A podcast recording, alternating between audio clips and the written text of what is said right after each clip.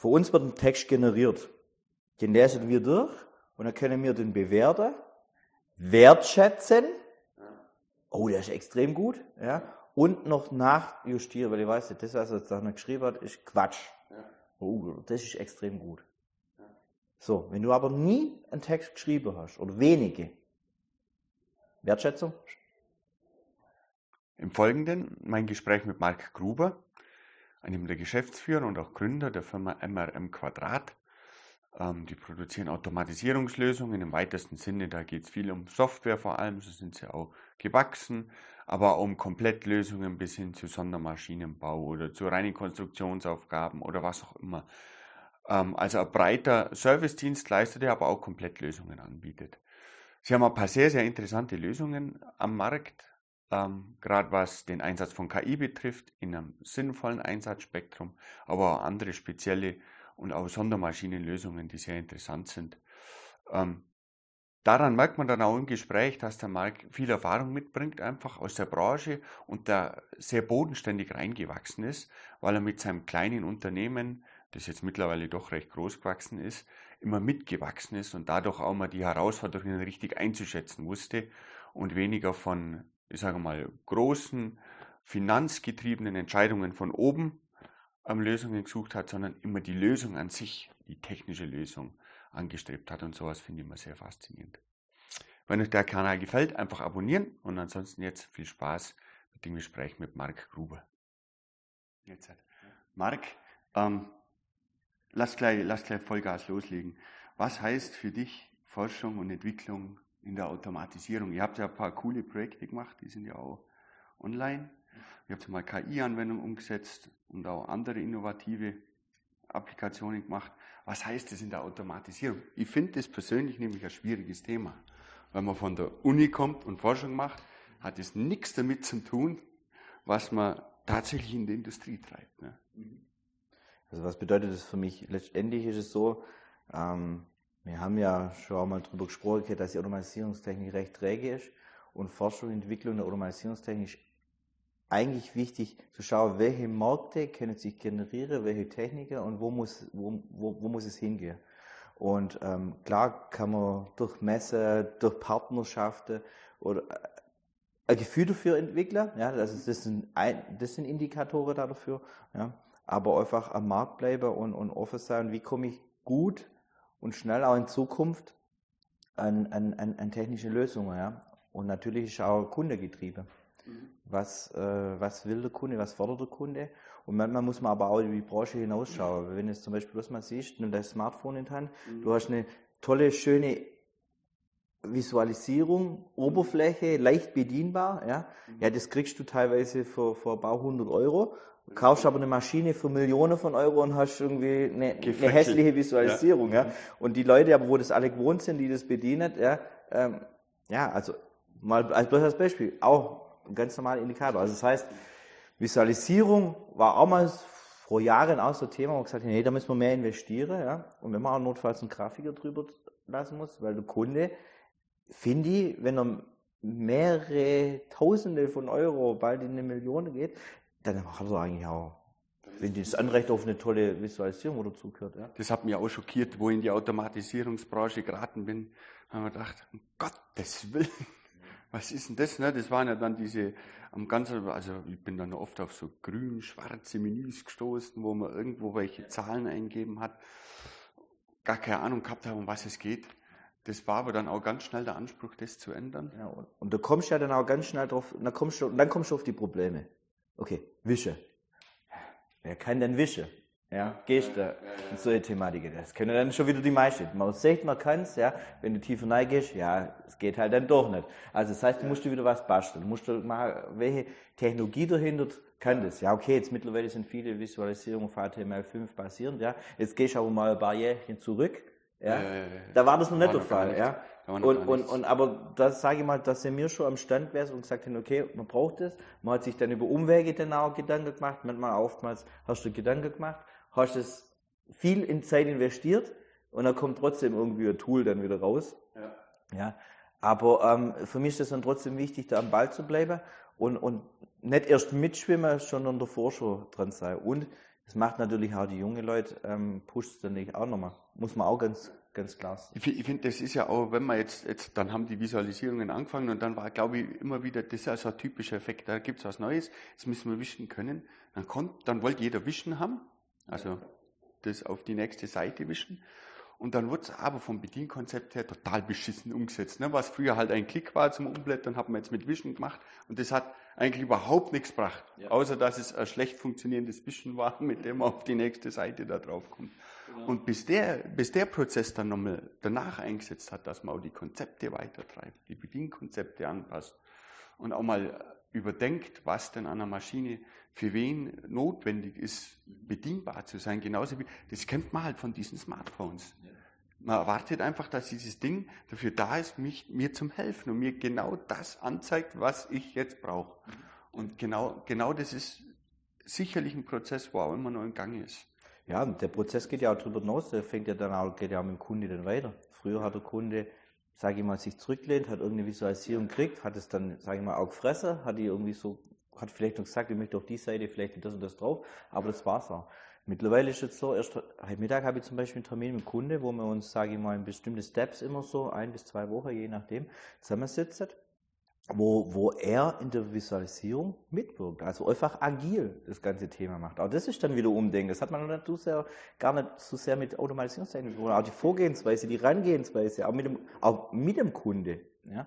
Weil, äh, ja, wenn ich sage, ich möchte jetzt nicht erst danach diskutieren, so sieht mein Viso aus, friss und stirb, sondern, hey, die ist miteinander entstanden. Ja, okay, komm, ich mache halt Burger, über den Burger schwappt man das vom Menü rein, von rechts, von links, oben, unten, wie auch immer. Und ja, und das finde ich gehört auch dazu. Also. Richtig. Das ist ein gutes Stichwort, agile Softwareentwicklung.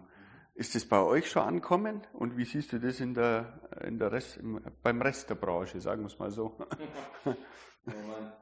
also super schweres Thema, weil es einfach, ich finde, wenn ich jetzt an Scrum zum Beispiel denke, das passt auch nicht ganz genau auf die, die Umschlagszeiten, die wir jetzt und die ganzen drei Gewerke, die wir unterbringen müssen und in der Automatisierungstechnik synchronisieren müssen.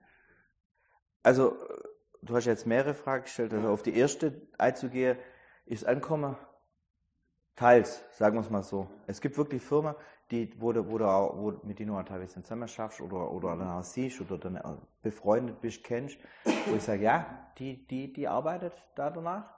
Ähm, und dann gibt es nur Firma, die überhaupt nicht danach arbeitet. Das siehst du aber meines Erachtens nach an der Qualität der Software und an der Funktion und auch an der Komplexität, was die realisiert. Und da trennt sich, wird sich meines Erachtens nach, tut sich ganz schnell in den nächsten Jahren die Spreu vom Weizen an der Stelle trennen. Und ähm, zu dem Thema bei uns ankommen. Ja, ist bei uns angekommen, schon recht lang, war mir wichtig, weil ich selber komme aus der Hochsprache. Ich, ich, ich, ich bin es gewohnt, ja. Das war also immer auch mein Antrieb ähm, äh, Hochsprachenentwicklung und Automatisierungstechnik reinzubringen. Jetzt sind wir auch mittlerweile da. Früher war das nicht so der Fall, ja, aber auch so die Denkweise am Pflichtenheft erstellen. Ja, also wir programmieren nicht drauf los. Wer bei mir losprogrammiert, kriegt erstmal ja. ja. ein, ein Crashkurs, wie man da richtig vorgeht. Ja, also ja, ja, dieses, Software wirklich diese, geplant. Genau, diese, dieses gehasste Pflichtenheft. Aber im Endeffekt ist es danach ist es wichtig und du kannst befreiter programmieren. Wie, wie viel Code ist am Anfang eigentlich, bis er das erste Mal auf der Maschine läuft, eigentlich schon vermüllt? Ja, ja, ja. Weil dann Try and Error da irgendwie drin ist, ja, und also ja, vor allem, wenn man zielgerichtet programmiert, ne, dann probiert man drei Dinge aus und von jedem einzelnen dieser Dinge bleibt irgendwas übrig, was den restlichen Code versaut. Es passiert selbst wenn du geplant hast, passiert das auch in gewissem Maße. Ja, gut, aber aber nicht in dem Ausmaß. Und das ist, das ist dann wichtig. Und gerade bei großen, bei großen, komplexen Maschinen brauchst du einen Überblick. Und, auch, und wenn du dann auch merkst, Mensch, ich hätte in der Hälfte der Zeit, ich hätte es eigentlich ganz anders gemacht, bloß weil du vorher keine Gedanken drüber gemacht hast. Ja, das ist dann ein bisschen schlecht. Bleiben wir mal nur kurz bei dieser KI-Anwendung. Das finde ich, ja, ich bin an der Hochschule und dann habe ich auch so KI-Anwendungen probiert und so weiter, weil das halt auch immer, da wird immer danach geschrien, ne? wir haben Industrie 4.0, ne? Jetzt brauchen wir hier KI dabei. Und ihr habt jetzt, ich glaube, ihr habt auch eine Gestenerkennung gemacht oder sowas in der Art. War das? Ich, ich, ja, korrigiere mich bitte, genau, ja. wenn es nicht genau stimmt. Ähm, ich frage ganz allgemein, siehst du da gerade einen großen Nutzen? Nee, also. Also so, klar, so, es gibt so nette Dinge, wenn ich von der Maschine, mit der Maschine, mit meinem schweren Bauteil hingehe und sage, bitte Türe auf, dann ist es ganz nett, wenn ich nicht einen Knopf drücken, drücken muss und dieses Bauteil aus der Hand legen muss. Also ich, auch wenn wir in diesem Feld unterwegs sind, auch, auch das Thema, weil mir einfach wichtig, früh dabei zu sein, ja, äh, um auch zu erkennen, wo, wo hast du Nutze, Nutzewert. Aber ich habe so viele Anfragen, wo ich sage, ich möchte KI in meiner, äh, meiner, meiner Anwendung drin. Und nee, ich finde es nicht, dass es wird viel zu sehr gehypt, gerade in der Automatisierungstechnik, weil faktisch der ist, wir denn schon Jahrzehnte Produ Anlage produzieren, ja, oder die, die Teile, die Sachen produzieren, gut, mhm.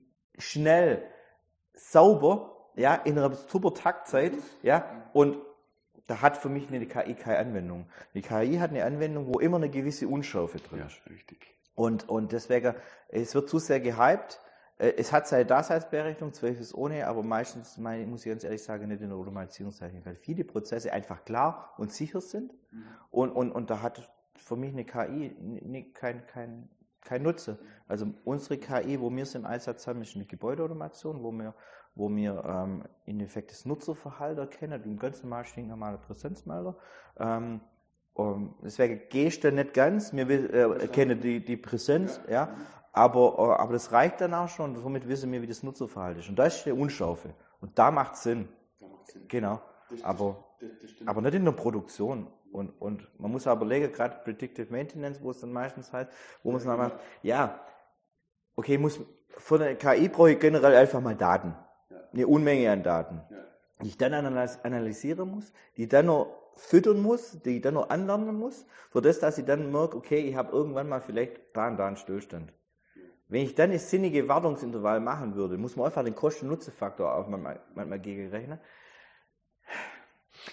Ja, ich finde ich find diesen Predictive Maintenance ist also Präzedenzfall. Das ja, will ja, ja jeder machen und dann mhm. macht man das irgendwie und am Schluss, früher war es halt der Techniker, der vor der Maschine gestanden ist und gesagt hat, die hört sich komisch an.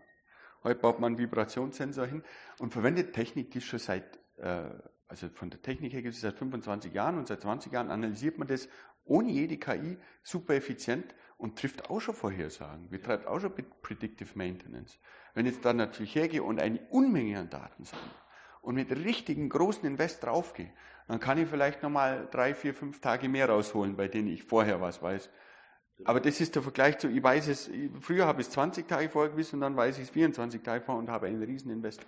An der Stelle weiß ich oft nicht, was das, das was das bringen soll. Da würde ich dann den Nutzen wieder darin sehen, bloß dass ich den fertig formuliere, den Gedanken, weil man mit so einer, da dann eine KI hat, mit der man einfach ganz einfach an seine Maschine hingeht, den Sensor hinklipst, für billiges Geld eine günstige KI laufen lässt, die die Maschine ein halbes Jahr anschaut und man nach einem halben Jahr von selber einfach, ohne dass ich irgendwas dran mache, ohne dass ich mich damit beschäftige, ähm, mir einfach eine Ahnung davon gibt, also ich sage mal, eine Ampel anzeigt, grün, gelb, rot, also ich denke, irgendwas ist anders, ohne große Begründung, da hätte man dann vielleicht wieder Nutzen, auch in so Dingen wie Retrofit oder sowas, dass man schnell bei alten Maschinen einen wirklichen Vorteil haben könnte. Aber Wobei, aber was hast du dann? Aber wenn du deinen Sensor hingibst, dann hast du ja erstmal die Datensammlung. Ja? Du hast ja noch keine Optimierung da drin. Also von daher hast du keine. Deswegen sage ich, eine Ampel, eine grobe Abschätzung, dass man, dass man, dass man halt irgendeinen Benefit hat. Aber hm, schwieriges Thema. Ganz schwieriges Thema. Ich, möchte es nicht, es soll auch nicht falsch rüberkommen, ich möchte es nicht schlecht reden. Es gibt ja. wirklich Anwendungen, wo es absolut Sinn macht. Ja. ja, und nicht bloß, weil wir das in dem einen, in der einen Beispiel ja. drin haben, da macht es Sinn, weil, weil eine Unschärfe da ist. Der Mensch selber in dem Fall. Ja. Ne? Aber in manchen technischen Prozessen habe ich eine Unschärfe drin. Ja? Also ich habe zum Beispiel eine Anlage, wo, wo, ähm, wo äh, ein Blech äh, ähm, rund biegt zum Rohr. Und in diesen Blechlegierungen gibt es erstmal eine riesige Anzahl und selbst in der gleichen Legierung gibt es eine gewisse Range, wo die Legierung bleiben darf, um dass sie immer noch unter dem verkauft wird. Aber das macht für den Biegeprozess, wie sich das verhält, ob das Rohr zusammengebogen ist oder ein bisschen auf oder zu weit zusammen, macht das was aus. Ja, selbst die Walzrichtung macht was aus. Und hier ist eine Unschärfe. Und hier macht eine KI wieder Sinn. Da kann ich wieder Erfahrungen sammeln über die Legierungen, über die ganze Produkte, über die Anzahl und kann dann natürlich nachjustieren mhm. und lernen. Mhm. Weil da wieder eine Erfahrung besteht. Aber hier ist die Unschärfe. Mhm. Hier macht es Sinn. Ja. Also, äh, Unschärfe ist ein wichtiger Punkt. Unschärfe ist eigentlich, wenn eine Unschärfe da ist, dann macht KI Sinn. Also kann man grob so verallgemeinern. Wenn nicht, dann. Ja, stimmt schon in so einem ausgefeilten Produktionsprozess. Na, wenn man jetzt Vorhersage, Vorhersagen hat von einer exzellenten KI von 99 Prozent, dann ist das da zu wenig, weil die Maschine sollte halt noch vier Nachkommastellen zuverlässiger laufen ja. und, und, und, und stimmig die, Fehl, ja, die Fehler aussortieren oder was auch immer. Da werden ja auch manchmal, das ist ja außer Fall, ne? Bilderkennung in manchen Fällen, wohlgemerkt, in manchen Fällen. Ähm, das, sind, das sind also so Anwendungen, die ich gesehen habe, wäre die Qualität von Lötstellen zu bestimmen. Ne? Das ist ja auch unscharf. Also eine Lötstelle hat einen weiten Bereich, wo sie gut ist, einen weiten Bereich, wo jetzt das menschliche Auge halt sagt, na komm, da erkenne ich ein Loch, das ist nichts Gescheites mehr. Und da macht es auch wieder Sinn. Für sowas wird es ja wieder eingesetzt. Ne? Aber diese Anwendungsfälle, die entwickeln sich gerade erst. So von meinem Bauchgefühl her würde ich sagen, ähm, es etablieren sich gerade gewisse Anwendungspunkte, wo man es effizient einsetzen kann, mit Nutzen. Ich, ja, zum einen und zum anderen ist ja auch, viele befassen sich ja jetzt auch erst mit der ganzen Technologie. Und somit, und immer wenn du dann ja aber erstmal weißt, wie die Technologie dahinter ist, dann findest du auch mal eine Lösung. Mhm. Das als Beispiel hat zwar jetzt nichts mit der Automatisierungstechnik, mit dem 3D-Drucker ja. vor einiger Zeit hertan. Und am Anfang, ja, okay, was kann man drucken? Jetzt läuft das Ding die ganze Zeit, weil du denkst dann anders. Ja. Und damit muss man sich erstmal befassen, das erstmal können und dann denkt man anders und findet man auch oftmals die Anwendungen. Ne? Und das macht schon einiges. 3D-Drucker ist ein super Beispiel, finde ich auch. Wenn man in die Denke reinkommt, dann ist der, der Prototyp, bei dem man mal vorher nochmal dreimal drüber geschaut hätte, ob man das jetzt probiert, schon lang gedruckt. und drei Varianten davon und zumindest begutachtet, ungefähr getestet. Das Problem ist halt, gerade in der Automatisierungswelt, wir haben ja auch schon mal besprochen, ist, ist einfach zu träge. Ja? ja. Und, und ähm, wenn ich halt in, im Machine Learning äh, in der Richtung bin, dann, dann muss sie in Hochsprache. Richtig. Und viele ähm, Firmen bringen aber halt hier das Know-how nicht mit und ja. dann sich damit halt auch schwer, schwer damit. Zum einen das Hochsprache-Know-how ja. und dann gepaart mit, mit, mit, mit, mit Machine Learning, KI, Thematiker, ja, weil das kann ein Modell schnell aussetzen, kannst da einiges runterladen, aber dann das Nachjustieren, das Tuner, die Datenanalyse, ja, ja.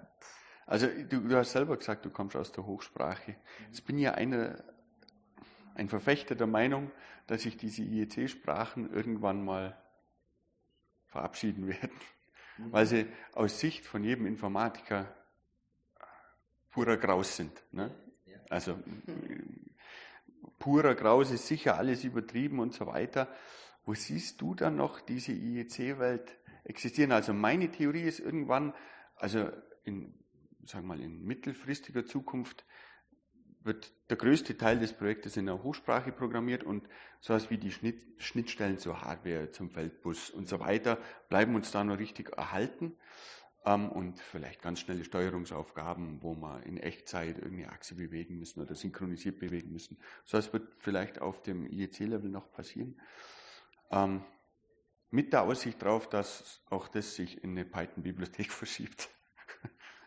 Also ich sehe ich seh das komplett wie du. Ähm, war auch lange Jahre mein Wunsch. Irgendwann mal habe ich es dann gedacht, oh, ich weiß nicht mehr, ob ich die Branche überhaupt irgendwie ändern kann. Ja die Denkweise, aber so die letzten Jahre, muss man dazu sagen, also zwei, zwei, drei Jahre, hat sich schon einiges getan. Ja. Aber in die Richtung No-Code-Thematik, ähm, ähm, Flexibilität, Dogger, das sind ja Sachen, die es in der IT schon ewig gibt, ja, Jahrzehnte ja teilweise schon gibt. Und die es jetzt endlich mal eine Automatisierungstechnik sind und somit rutscht du ja auch immer mehr äh, in die, in die Hochsprache-Richtung und ähm, genau, und von daher äh, ich glaube, jetzt hat schon langsam einen Schritt gemacht, auch, auch mit den Generationen, die nach, die gehen und die Generationen, die kommen, ja, ähm, beschleunigt die Sache schon mal. Also ich bin da bei dir, ich glaube schon, dass es. Was wäre dein Wunsch? Der noch gar nicht mehr so ja. lange braucht, muss ich ehrlich sagen, ja. Was wäre dein Wunsch Hochsprache als Zukunft? Also ich persönlich liebe bei sowas wie Python. Ne? Da kommt jetzt dann auch, da wird ja gerade diese Mojo entwickelt, das ist ja so ein Python-Dialekt. Und ehrlich gesagt, kann ich meinen Gedanken nicht davon abbringen, da damit irgendwas zu machen mal und das mal in einer richtig auch zeitkritischen Anwendung mit ein paar Achsen einzusetzen. Also ich, ich habe an der Stelle keinen Wunsch, wenn ich ganz ehrlich bin, weil ich glaube auch das falsch ist. Wir, wir würden jetzt, ich bin jetzt, stand jetzt bei, auch bei Python, ja, bin ich bei dir. Aber im Jetzt, wenn ich aber mal meine Historie und ja, ich gehe jetzt an die 40, ja, wenn ich jetzt mal nehme, ich habe mit Java angefangen, habe mit C++ weitergemacht, oder das war dann auf der Hochschule ähm, ähm, Programmiersprache, dann ging's, ähm, muss man gerade überlegen, ja, dann ging's ja glaube auch schon langsam dann gegen Python immer. Ja, es kommt immer was dazu, eine klingt ab, ein neuer kommt wieder dazu und von daher an der Stelle ja, jetzt ist Python, aber was ist es in fünf Jahren? Gibt der recht, dann wahrscheinlich schon wieder was anderes, muss man gebe so dir recht. Ich meine, es gibt Also ja deswegen auch, möchte ich es nicht verallgemeinern. verallgemeinern möchte ich es auch nicht. Es gibt ja auch sowas wie Weiterentwicklungen von Python, ne, sowas wie Julia oder was auch immer. Ähm, das Python, das hält sich aber sehr, sehr hartnäckig, beziehungsweise was heißt halten, es, es wächst und wächst und wächst und wächst. In allen Bereichen wird es jetzt auch unterrichtet, also in der Schule ist es auch, damit wird gestartet. Also du lernst deine Grundlagen damit und danach machst du die komplexesten Vorbei Projekte alle was nur C-Sharp, ja. C-Sharp äh, bin, bin ich ein Fan davon, bin, ich- bin ich ganz ehrlich, ich finde diese Reinheit an Objektorientierung wunderschön. Aber so geht's immer weiter und so kommt immer was dazu und, und muss es ja auch, muss es ja auch. Aber die Denkweise ist immer dahinter. Verstehst du? Die Objektorientierung und die Denkweise, wie man programmiert, ist immer eigentlich im Großen und Ganzen dieselbe, ja. Ja, wobei da finde ich, ich, also in meinen Vorlesungen unterrichte ich dann ähm, KI und, und Machine Learning in Python, das über alles andere macht keinen Sinn, und Objektorientierung in C-Sharp. Und das sind aber zwei so schöne, äh, kontrastreiche Sprachen, weil das eine statisch typisiert ist und das andere dynamisch. Und das macht einen gewaltigen Unterschied im Umgang damit.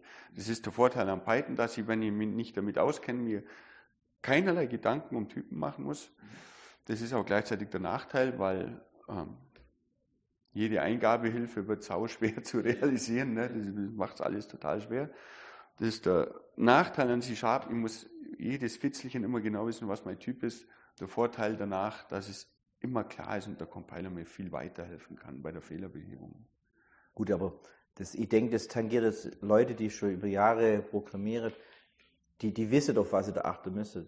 Ich eher glaube, die Jugend, die danach kommt, ja, die dann das nicht wertschätzt oder das dann in die sie nicht sieht, genau, wertschätzt stimmt, das falsche Wort, aber dann nicht sieht, das sind dann die Gefahren. Wir haben schon eine ganz andere Ja, Denkweise. das weil stimmt. Ich, ver- ich versuche da mal Ja. darauf hinzuweisen, ganz explizit, boah, das ist ein gewaltiger Unterschied, aber dieses Gefühl entwickelt Ja, sich Gefühl- erst nach Jahren. Ne? Gefühl und Machen und einmal den Fehler machen sind zwei Paar Stiefel. Ja, ja, ja, ja, richtig. Man, man muss schon ein paar Mal drüber stolpern, finde ich immer.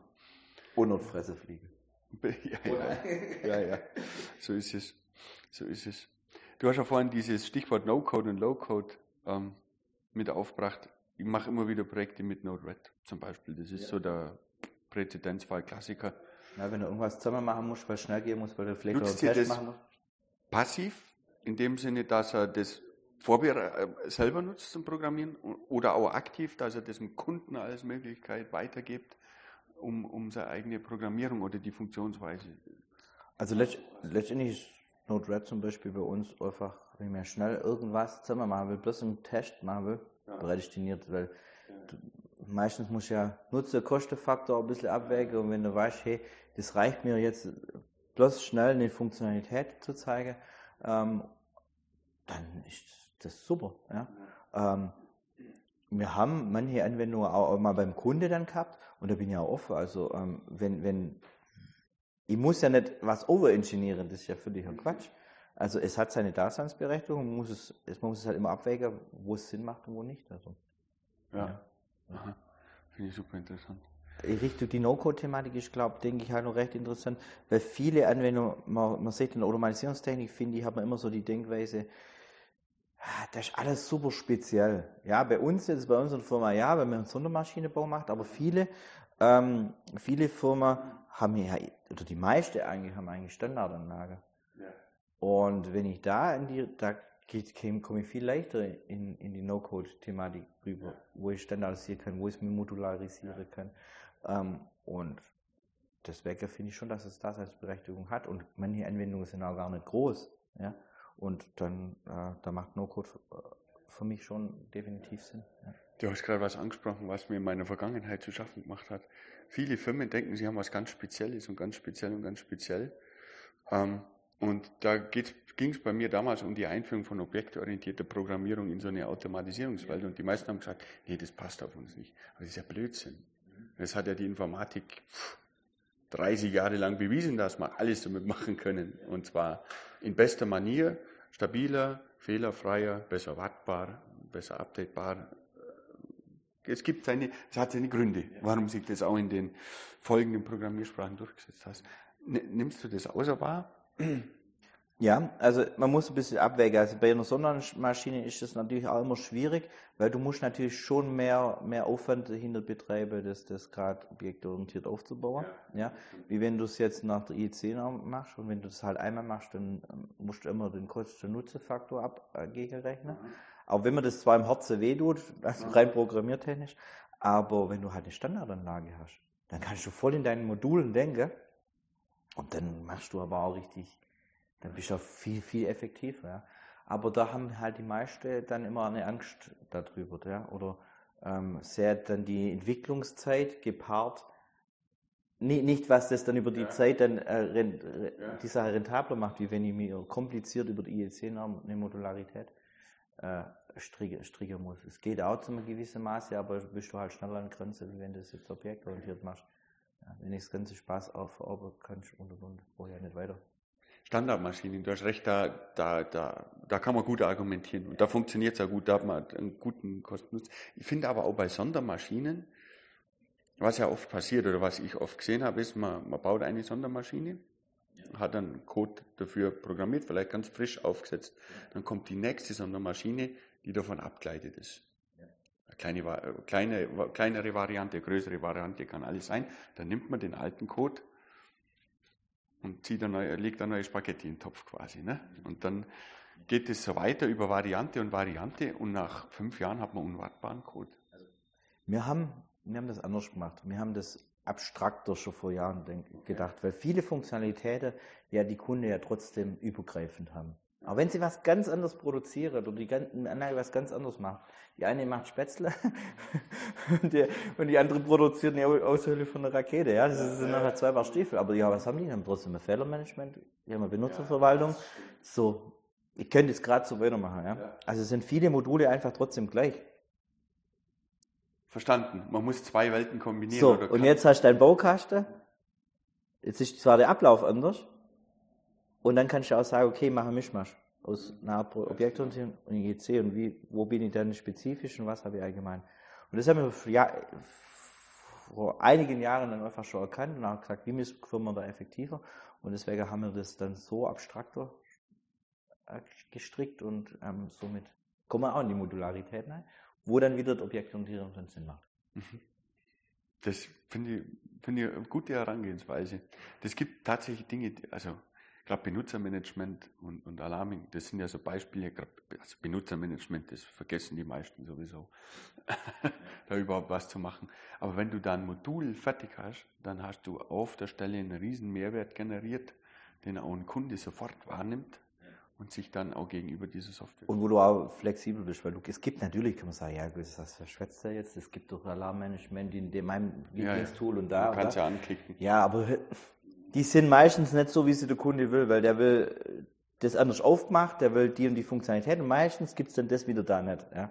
ja. ja. und deswegen haben wir natürlich aus vielen Tools, mit denen wir sonst ja auch zusammen äh, oder äh, anwendet, das bestmögliche raus, haben wir aber unser eigenes damit gestrickt, wo wir flexibler, offener sind und haben es dann doch auch im Endeffekt selber gemacht. Das ist auch, ist auch die, der, der Kunde, du hast es ja vorhin selber gesagt, der Kundenanspruch ist jetzt auch da, das spezifisch für sich zu haben. Früher, du hast es noch nicht gesagt, hat man so einfach gefressen, wenn halt dieses Standard-Alarming von genau. Siemens oder was auch immer, was man sowieso immer und überall gesehen hat, immer dabei war. Und dann hat das, das ist das, das, das, das frisst der Kunde nämlich, weil er es ja sieht, was er in seinem Smartphone macht. Ja, richtig. Und, und ich kann es auch verstehen, warum er, warum er nicht das ist. Ja, warum muss ich jetzt mit diesem Zeug da rummurksen genau. gefühlt ja. und andere, und ich habe es ja auf meinem Handy zehnmal besser. Ja. Ähm, gehen wir mal in eine andere Richtung. Ihr seid Coaches Premium Systempartner. Mhm. Warum, warum Coaches? Am Anfang war ähm, klar, in, in den Anfängen, ja, der, der Marktführer Siemens. Ja. Mhm. Mir hat dann Coaches eigentlich schon immer begeistert, dass die einfach platt, äh, hardware unabhängig sind. Hardware muss man sagen, ja, ja. Ähm, unabhängig sind. Und ähm, das, das hat mich irgendwie begeistert, weil ich dachte, okay, klar, Siemens hat das Daseinsberechtigung, man hat, man hat gute Hardware, ähm, aber andere Hersteller machen auch gute Hardware. Und, und teilweise ähm, haben die sogar ihre eigene äh, ähm, Fachrichtung. Der eine ja. ist in der Antriebstechnik unterwegs, der andere ist in der Gebäudeautomation unterwegs. Ja? Und teilweise manchmal besser unterwegs, wie, wie jetzt ein größerer. Ja. Und da hat mir einfach die, die, äh, die Unabhängigkeit gut gefallen. Ja? Hat auch nicht immer so ganz funktioniert, weil du natürlich mehrere kurzes, ähm, kurzes äh, Entwicklungsumgebungen trotzdem braucht hast, weil dann wieder gewisse Brandlabelung drauf war. Aber im Großen und Ganzen hast du trotzdem den Code, auch wenn das manchmal ein bisschen komplizierter ist, machen wir trotzdem Anwender kennen und, und in andere Projekte über, übertragen können. Und das war eigentlich schon immer das, was mich, was mich super begeistert hat. Mhm. Ja. Ich muss also ehrlich sagen, wir haben lange auch an die Codes, Visualisierung ähm, festgehalten. Ähm, weil ich gesagt habe, ich habe alles in einem Tool. Ja, mhm. Haben die auch sehr lange, sage ich mal auf gut Deutsch, vergewaltigt. Ja, das merkst du mal rausgeholt und haben nicht immer ein Drittanbieter äh, Visualisierungstool genommen. Ja, die letzten Jahre ging da aber relativ wenig, muss man dazu sagen. Also ähm, das sind sie nicht hinterherkommen, muss man, finde ich, ist meine Meinung. Und ähm, da uns jetzt auch die Hände gebunden, haben wir jetzt auch wieder äh, mittlerweile auf andere ähm, Plattformen dann auch gehen müssen. Ja. Gerade auch mit der HTML5-Thematik, mhm. das, den Schuss haben sie ein bisschen, äh, da gibt es so viele äh, Möglichkeiten, aber das haben, da, da kann man mehr rausholen. Mhm. Sagen wir es mal so. Mhm. Lassen wir es genauso stehen. Genau. ähm, die, Siemens auf der anderen Seite. Mhm. Du machst ja viel mehr Projekte damit. Wenn ich jetzt von außen so das betrachte und alles, was ich so mitkriege an der Hochschule, kommt mir vor, dass die ein bisschen stehen geblieben sind insgesamt. Ja, also wenn ich wählen darf, dann tue ich nicht unbedingt gerne Siemens Hardware. Okay, aber ihr müsst es natürlich sowieso manchmal machen, weil es ja, Vorgabe ja, ist. Ja, also wir können es auch, ja, und, und, und wir müssen es auch oftmals machen, ja. ja. Aber wenn, wenn, ich, wenn der Kunde auf uns beraterisch hören will, nennen wir es mal so, ähm, dann rate ich ihm da davor ab. Also wenn ich zum Beispiel eine Anlage habe, die hochdynamisch sein soll, ja, dann, dann, dann will ich die eigentlich nicht mit einer Siemens machen. Auch wenn ich es technisch hinbekomme. Ähm, aber A ist es erstmal teurer mhm. ja, und B komplizierter mhm.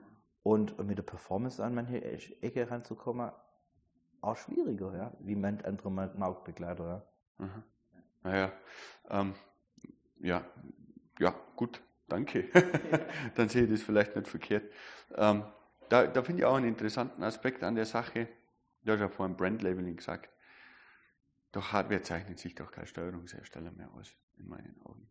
Hardware spielt keine Rolle. Nicht, nicht mehr. Nicht. Also mittlerweile habe ich das Gefühl, Standard-Hardware wird unverschämt teuer verkauft. Ja.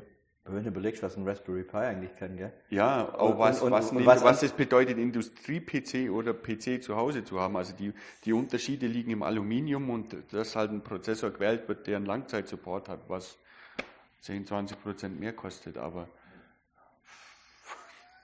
da ist aber der Trend einfach durch das, dass du jetzt ja andere Technologien ja. reinnimmst, Docker, and so on. Ja. ja. Früher hat man gesagt, okay, bin ich dann wieder anwendbar, wie lange kriege ich den Prozessor, and so on. Und das ist aber nicht mehr, nicht mehr zu Massen, ah, massenhaft vorhanden. Acht Kanne, nimm da vier, mach damit was du willst, keine Ahnung. Und dann hat er vier Kanne für Docker und weiß Gott was übrig. Die sind so überdimensioniert von der, gerade diese Industrie-PCs, die sind eigentlich so überdimensioniert für diese Steuerungsaufgaben dass es fast schon fragwürdig ist. Du, ich habe, ich hab, ähm, wir haben ja unsere Roboterbar als Messemaschine, ja. ja, einfach als Aufhänger, ja. ja. Und dachte, lange überlegt, was machen wir jetzt auf Messe? Ja, Gäste und Trunken wird immer, ja. Das ist ja, immer ein Magnet, ja. So gut haben wir gesagt, was machen wir? Also, wir müssen ja irgendwie die Automatisierungstechnik die Leute näher bringen. Dann dachte ich, okay, man hat Roboterbar. Gut, ist jetzt nichts Neues, haben wir schon immer wieder mal gesehen. Mhm. Aber unsere kann frei der Cocktail machen, wie es will, über Sprachsteuerung and so on. Und, ähm, Müssen kann, nachher noch einen Cocktail nehmen. Ja, nee, kann der auch Bier einschenken? Nee, das machen wir noch nicht. Das, das, okay. das muss ja immer Potenzial, muss ja, ja noch was noch ober. Genau. Müssen wir im Cocktail bleiben. Und ja, der shake dann das alles, wiegt das ab. Und da war auch dann die, am Anfang die Frage, welche Hardware nehme ich? Ja, der eine gesagt, ja, den Hersteller, den Hersteller. Ich sage, nee, Ich möchte es nicht. Nachher mach, äh, gehst du auf die Messe, dann will der das nicht, auf der Messe nicht stehen, weil dann das. Ich sag, nein. Und ich habe auch, und mir ging es dann gar nicht mal um, um die Diskussion, sondern ich habe gesagt, nein, ich möchte es nicht. Ich möchte einfach zeigen, dass du auch mit Codes einfach plattformunabhängig oder hardwareunabhängig sein kannst. haben Raspberry reingemacht. Ja, ich kann meine Kerne verwalten, ja, und habe gesagt, das Ding geht mit einem Raspberry, ja, fertig aus, ja. Und ich bin öfters mal von den Herstellern, warum haben wir nicht unsere gemacht? Ja. War Kernverwaltung bei euch? Ja, nee, hm, können wir nicht. Ja, jetzt guck schon, was der Raspberry ja. mich kostet, ja. was euch. Ich habe damit auch natürlich ein bisschen wieder das natürlich angreizt. Also da gewisse Spannungen immer aufbringen. Das, also das, ist auch, mal, das ist auch mal meine erste Antwort. Da brauchen wir noch Steuerung. Was, was gibt es denn da? Dann du eine Respi. das, ist mir gerade so lieb. Ja, dann, dann, jetzt hat es ja auch in, letzter, in den letzten Jahren immer diese Lieferengpässe gegeben und die Raspberry Pis, um Gottes Willen, die sind ja ums Vierfache im Preis gestiegen. Also das ist ja auch schon tragisch. Mittlerweile tendiere ich. Trotzdem aber immer noch günstiger wie andere. Mittlerweile tendiere ich dazu zu sagen, kaufst du irgendeinen billigen PC, kannst du alles steuern damit, das ist völlig egal. Genau. Und die sind auch lieferbar, die sind, meine Güte, die sind, die, wenn man selber einen Server aufbaut, ein bisschen auf die Hardware geachtet, der läuft einmal frei. Der läuft 24 Stunden am Tag, die ganze Zeit. Der regelt sich schön runter, der geht nicht in Überlast, die Hardware, die wird nicht groß belastet ich, gut, klar, wenn jetzt Amazon einen Server baut, na, die brauchen was anderes. Ja, ja, ne? da, da, da, da sprechen wir von was anderem. Aber in dem Maße, wie wir gerade oder wie man in der Automatisierung die Hardware ausnutzt, das, man, man ist ja mit dem Raspberry Pi überdimensioniert. Genau. Blöd gesagt. Ja, ne? Also wenn man ein bisschen auf die Programmierung achtet. Da bin, ich, da bin ich persönlich gespannt, wie sich das weiterentwickelt, weil die Diskussion, die führe ich gerne mit allen Vertrieblern da draußen, egal von welcher Firma. Mhm warum denn jetzt Ihr ähm, i7 ungefähr das Vierfache kostet, wie wenn ich ihn im Laden kaufe. Ja. ja. Die Diskussion, die, die kann man eigentlich nicht führen. Ja, da kommt meistens, ja, wir haben eine andere Bauform. Und wir müssen ja den Support Industrietauglich, genau. Das sind so die typischen Standarddinger. Ja. ja, aber was brauche ich das, wenn ich das andere zack einfach austauschen kann on the fly? Ja, ja, ja, ja. Baue ich doppelt so viel ein, Klar, sie ja, wollen auch ihr Geld verdienen, das ist dahinter. Ist ja okay, ich will, ja. ich, will da, ich will da auch gar nicht drauf rumreiten, das ist nur so ein, für mich, das ist auch ein Reizthema für mich, wo man denkt, ey, ich, ich, war, ich warte zwei Jahre auf ein i7. Echt. Was, was, das jetzt, was, was ist da los? Ich check's nicht. Ich weiß nicht, was das soll. Naja. Am Ende, am Ende ist es abzuwarten, was da kommt. Es gibt auch die Virtualisierung von den Steuerungen und das, ähm, ja, was hältst du da davon? Ganz unabhängig, bevor du jetzt loslaberst. Es ist auch wieder an der Thematik, finde ich, wo man differenzieren muss. Habe ich eine, habe ich eine, eine Standardanlage oder eine Sonderanlage? Virtualisierung, ich finde es gut, dass du auch kritische Prozesse ähm, einfach vorher erkennen kannst. Ja? Ähm, und Moment, dass wir vom gleichen reden. Mit Virtualisierung meine ich, ähm, keine Hardware mehr als Steuerung okay. zu haben, sondern einfach äh, einen Docker-Container ja, zu starten. Okay, dann ja. haben wir ja. bei, beim digitalen Zwilling. Da kommen wir nachher auch noch. Gut, danke. Was, ähm, ich finde es wichtig und gut, ja. Ähm, zumal äh, auch deine Kabinett einfach kleiner wird. Ähm, du mit deine äh, äh, leichter austauschen kannst. Also ich finde es eigentlich gut und finde auch, dass es auch der richtige Weg ist. Und auch viele größere Firmen gehen auch schon mittlerweile in die, in die, in die Richtung, gerade zum Beispiel der Audi. Quasi große Server hinstellen, ja, Steuerungen virtuell genau. starten. Du hast dann auch nicht so einen riesen Mischmasch und unterschiedliche Steuerungsthematiken. Ja. Ähm, hast mit Sicherheit Thematiken, ja. tust dir auch leichter um, kannst du weniger Lücken einbauen, ja. kannst es auch leichter handeln. Das zum Beispiel finde ich auch einen riesen Vorteil, ja, weil das alles updatefähig zu machen und ja. supporten. Da bist du halt mit der Virtualisierung dann einfach dann auch nochmal leicht, du kannst es einfach leichter zentraler einfach nochmal handeln. Das stimmt. Du kannst einfach das gesamte System wie Docker-Container halt, genau. wie man es in der, genau.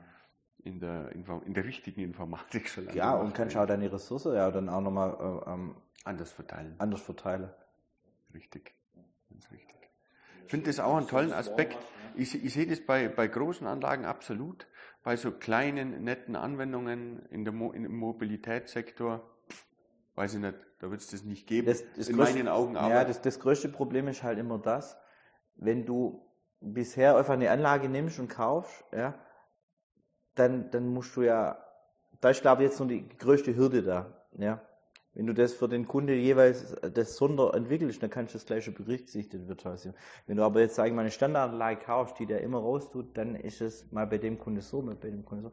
Das dann, da sind dann schon noch Hürden da. Ne? Na gut, das wird jetzt nicht auf einmal funktionieren. Das hat ja auch erst die letzten Jahre gestartet, da überhaupt drüber nachzudenken. Ich, ich habe dann damals auch drüber nachgedacht, denke mal, hm, hm, dann habe ich damit rumgespielt, habe gemerkt, ja, ich nutze es für meine kleinen Anwendungen nicht.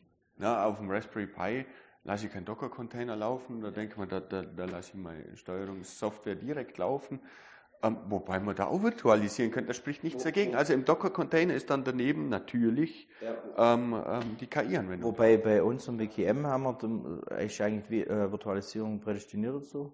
Ja. ja, dann unterschiedlichste Modelle beziehungsweise unterschiedliche Kunden unterschiedlich laufen lassen. Ja, ja der eine ähm, äh, lässt sich über uns hosten, der andere äh, äh, macht sich selber. Ja, das heißt, du kannst auch Räume dann nochmal unterschiedlich ähm, ja. dann virtualisieren. Ne? Und von daher. Und jetzt zur virtuellen Inbetriebnahme.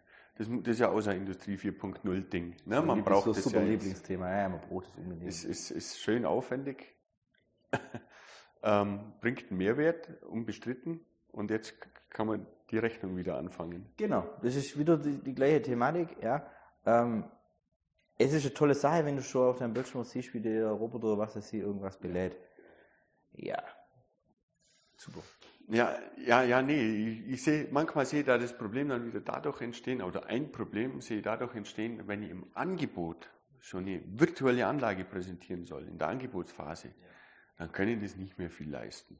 Ganz einfach. Das ist ein Mordsaufwand. Die Software kostet auch Geld momentan.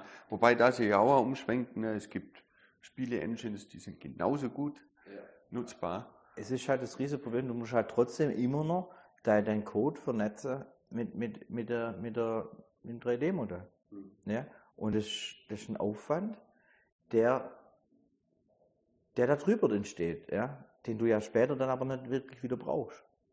Und wenn du das jetzt, sage ich mal so, auch wie hier, wenn du wieder Standardanwendungen hast, okay, dann, kann, dann, dann lohnt sich ja ein einmaliger Aufwand, den du öfters benutzen kannst, öfters. Aber wenn du das wieder sondermäßig einmal machst, ja, dann musst du überlegen, ob du dann halt auch noch, auch wenn ich jetzt, mhm. zwar konträr zu dem, was ich vorhin gesagt habe, dass ich meine Software gern gut durchplan, ja, aber da musst du dann überlegen, ob du dann Try and Error machst. Weil meistens, es kann halt trotzdem sein, Kabelführung Roboter, siehst, dass das nicht geht, dann musst du einen andersrum biegen. Das sehe ich in der Theorie auch nicht, weil das Kabel da auch nicht drin hängt. Ja. Wenn man es also, so genau plant, dann, dann, dann bleibt es übrig. Also dann genau. Von den Taktzeitberechnungen wiederum kann es gut sein. Also ich möchte es jetzt nicht Schreier, die Thematik von Taktzeitberechnung ist toll, ist gut, ist frühzeitig ja. zu erkennen, aber auch da gibt es andere Mechanismen. Ja. Also hm, ich finde, dass es mir mal ein bisschen zu arg gehyptes Thema ist und aber noch Stand jetzt einfach die ganzen Tools die das leicht umsetzen lassen, fehlt, weil da noch zu viel äh, Engineering dahinter steckt, sodass dass der Kosten-Nutzen-Faktor noch nicht da ist. Ich bin gespannt. Ich, vielleicht, hoffentlich ändert sich. Es gibt äh, Dinge, wo man das schnell reinziehen kann und, und, und anders machen kann. Das wäre toll. Mhm. Ähm, dann dann kriegt es auch vielleicht meines Erachtens auch mehr Daseinsberechtigung. Stand jetzt, finde ich, sind wir da noch ein bisschen weiter davon entfernt.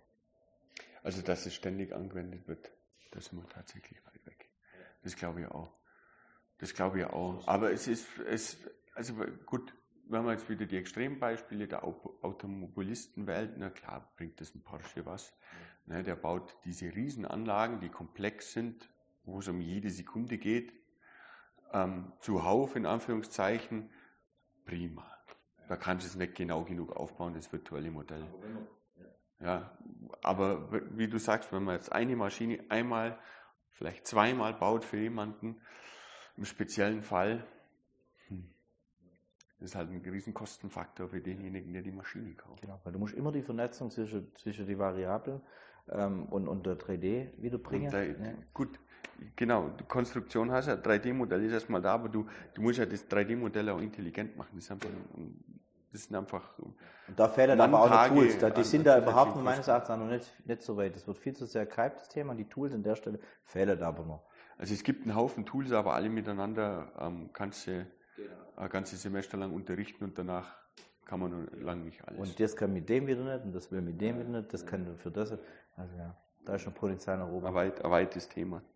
Ja, das alles steht unter Industrie 4.0. Das waren jetzt zwei oder drei Beispiele, wo wir es abgrast haben. Was bedeutet denn das für dich überhaupt? Sau schwere Frage und ich finde es sau interessant, was die Antworten sind.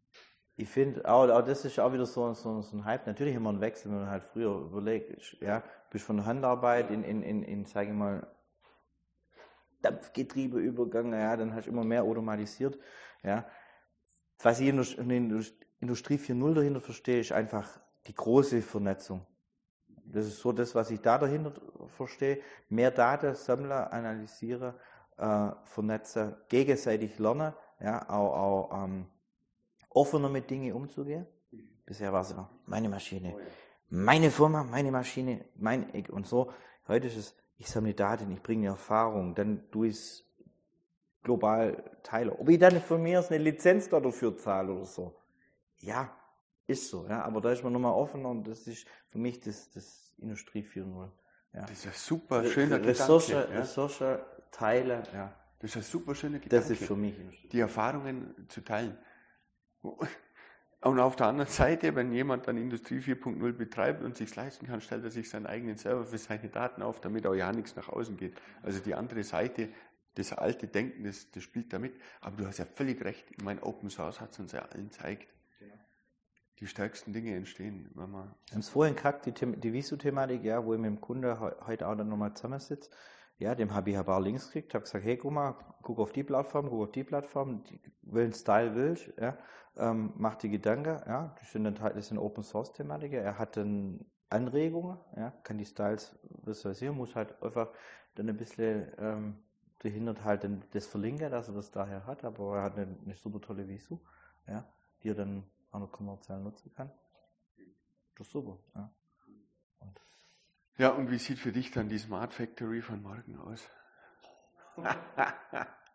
es gibt ja so tolle Extrembeispiele, ich weiß nicht, was für eine Sensorfirma das war, fällt mir jetzt gerade nicht ein, wo dann zwei Mann äh, Firma produzieren mit einer Million Varianten an Sensoren, die in einer Firma von zwei Mann betrieben komplett quasi autonom produziert wird. Die zwei Leute sind ja eigentlich bloß nicht zur Überwachung und, und Wartung da. Ne?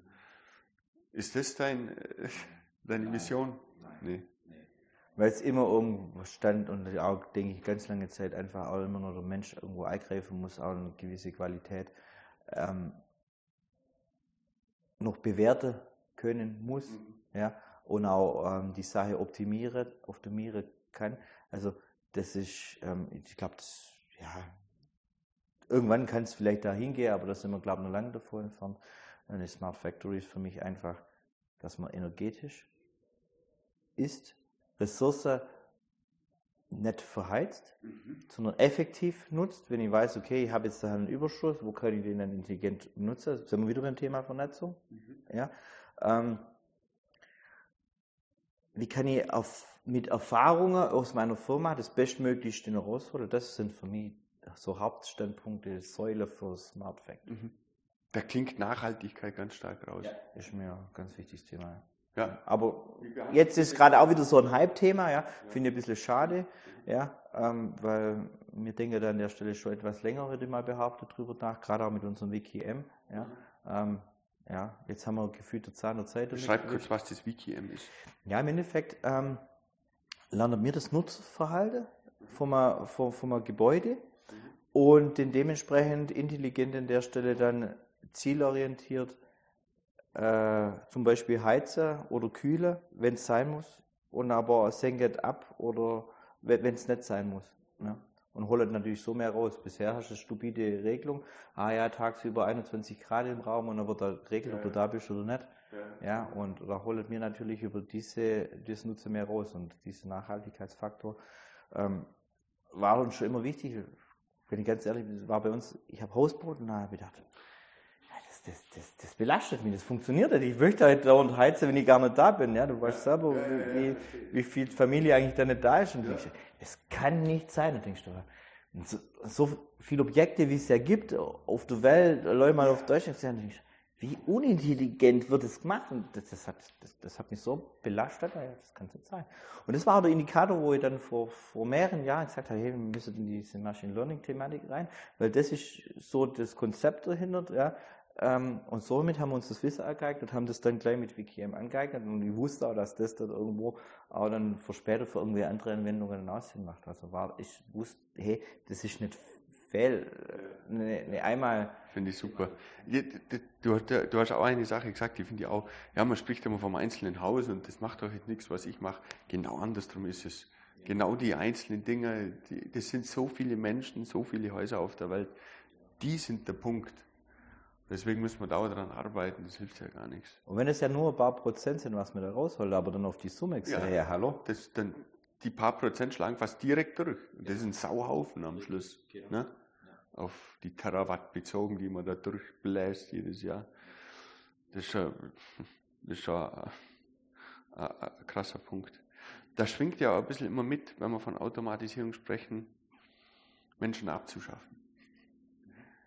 Kommst du mit sowas in Kontakt, in Konflikt?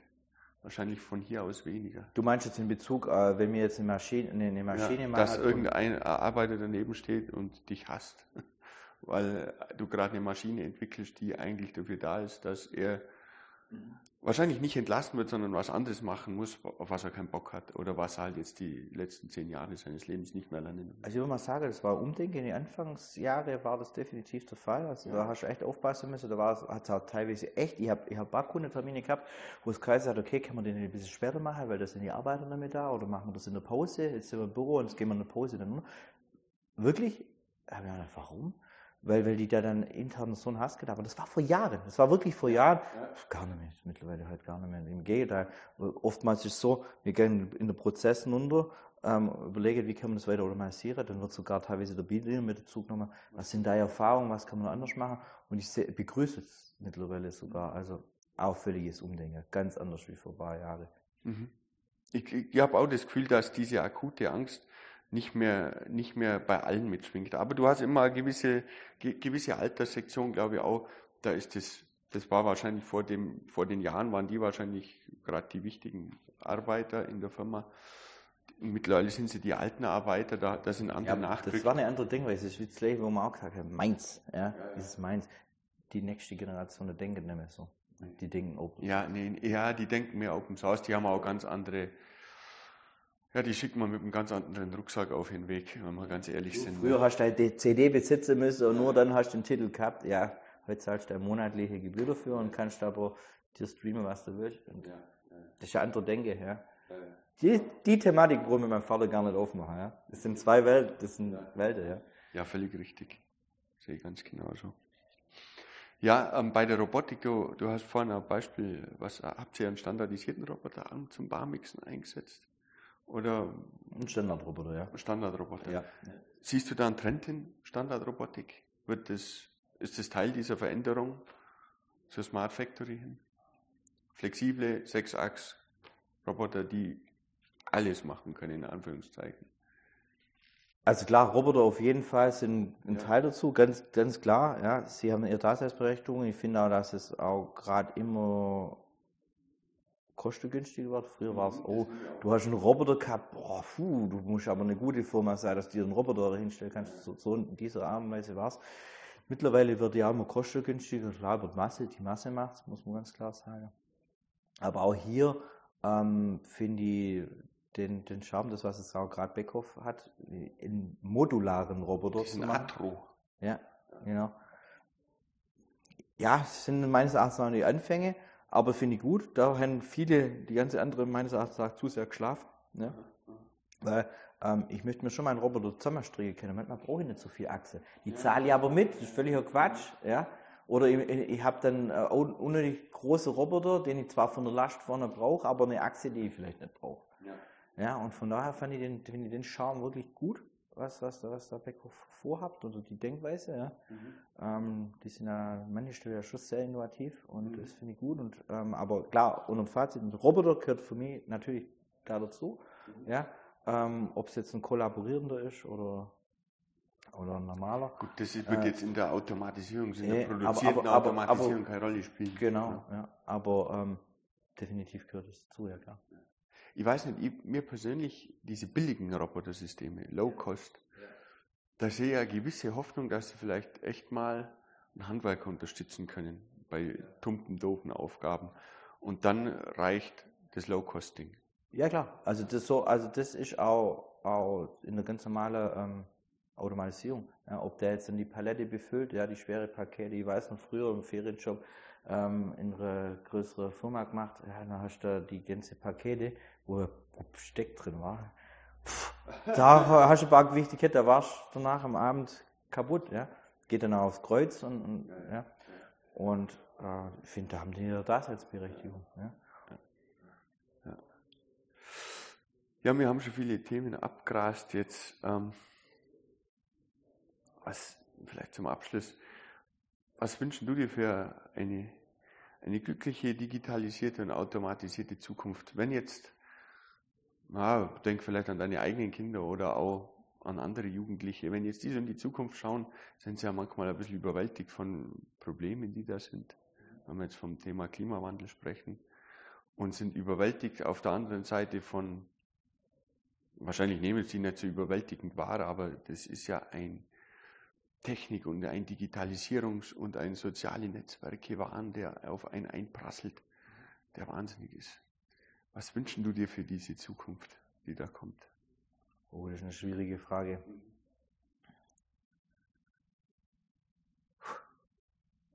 Was wünsche ich mir? Also erstens mal, dass das, was kommt, ja, dass die Sinniger mit den ganzen Daten allem umgeht, die es ja auch bewerten können. Das ist so meine größte Bedenke. Jetzt auch, ja, ich wollte das Thema eigentlich ChatGPT gar nicht aufmachen. Ja. Aber, ähm, Lass uns zu. Aber, genau, okay. aber, aber, ähm, aber es ist, sage ich mal, prädestiniert oder ein gutes Beispiel daran, ja.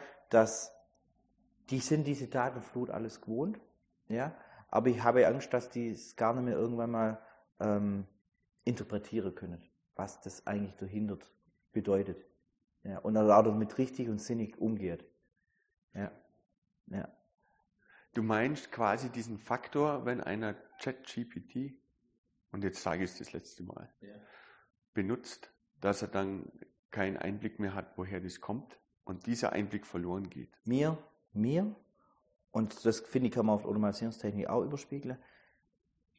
Für uns wird ein Text generiert. Den lesen wir durch und dann können wir den bewerten, wertschätzen. Oh, der ist extrem gut. Ja und noch nachjustiere, weil ich weiß, das, was er jetzt da geschrieben hat, ist Quatsch. Ja. Oh, das ist extrem gut. Ja. So, wenn du aber nie einen Text geschrieben hast, oder wenige, Wertschätzung, und du kannst es nicht einmal bewerten, ob es jetzt gut oder schlecht ist. Das heißt, dieser Algorithmus dahinter kann dann ja auch nicht besser werden. Und wenn der nicht besser werden kann, dann produziert er gegebenenfalls immer nur mehr Müll, den aber wiederum der Anwender gar nicht benutzen kann, äh, oder ähm, äh, äh, verstehen, verstehen kann. interpretieren kann. Da habe ich Angst. Ja. Da habe ich Angst. Und das wünsche ich mir für unsere, für die nächste Generation, ja, dass die auch, auch mit den ganzen Daten sinniger und wertvoller und nicht immer so oberflächlich damit umgeht. Da habe ich, und, und das Zwischenmenschliche auch einfach mehr, mehr, mehr, mehr, mehr da bleibt. Weil durch die ganze Medien geht das unter. Und ja. Das sind gute Abschlussworte. Danke. Vielen Dank. Danke. Ich bin begeistert, wirklich, ja. wirklich faszinierend.